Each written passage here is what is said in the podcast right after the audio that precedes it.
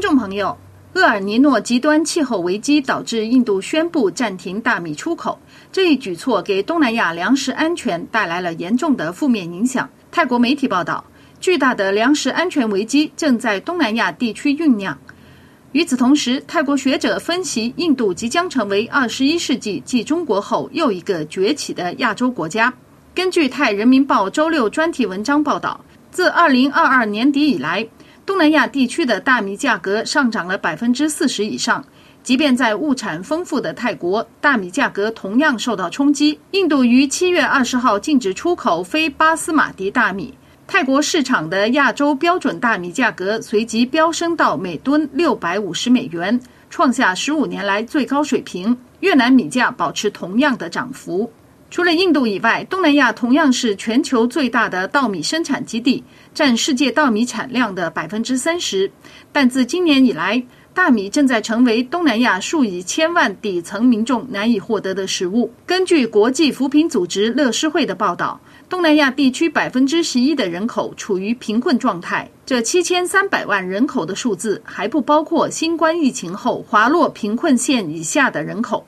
为了应对大米价格危机，印度尼西亚和菲律宾已经转向泰国和越南采购大米，而创纪录的高温气候同样严重影响到了东南亚的农作物生产。一旦这一地区效仿印度颁布大米出口禁令，届时将会引爆全球性的粮食危机。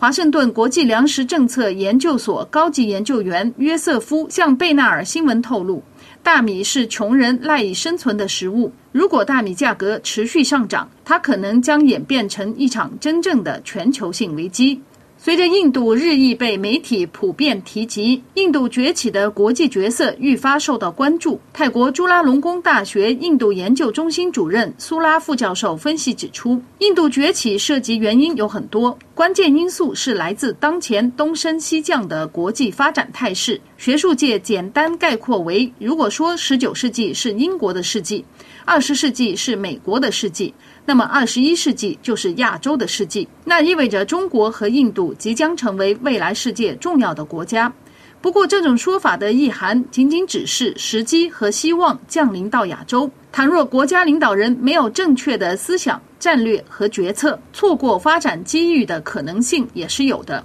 苏拉分析，印度民间企业在没有政府力量支持的环境下崛起，关键在于印度人抱有强烈的民族自信心。这股文化力量促使印度人不仅自觉地崇拜和维护自身文化，也在海外一邦展现出了印度人帮扶印度人的超强凝聚力。与此同时，印度政府则在提升国际形象、维护政治局势稳定、促进国家与民族团结、制定对外商具有吸引力的投资政策，以及提供基础设施方面加以努力，推动民间力量在管理国家经济上发挥重要作用。举例，印度政府将印度航空公司移交给塔塔父子公司接管，顺利实施了国有企业回归私有化。值得称赞的是，并购案完成后，印度政府接管了规模巨大的剩余债务，将印度航空公司未来的管理和经营权下放给塔塔公司。此举显示出印度政府在信任和支持民营企业发展方面做出了正确的选择。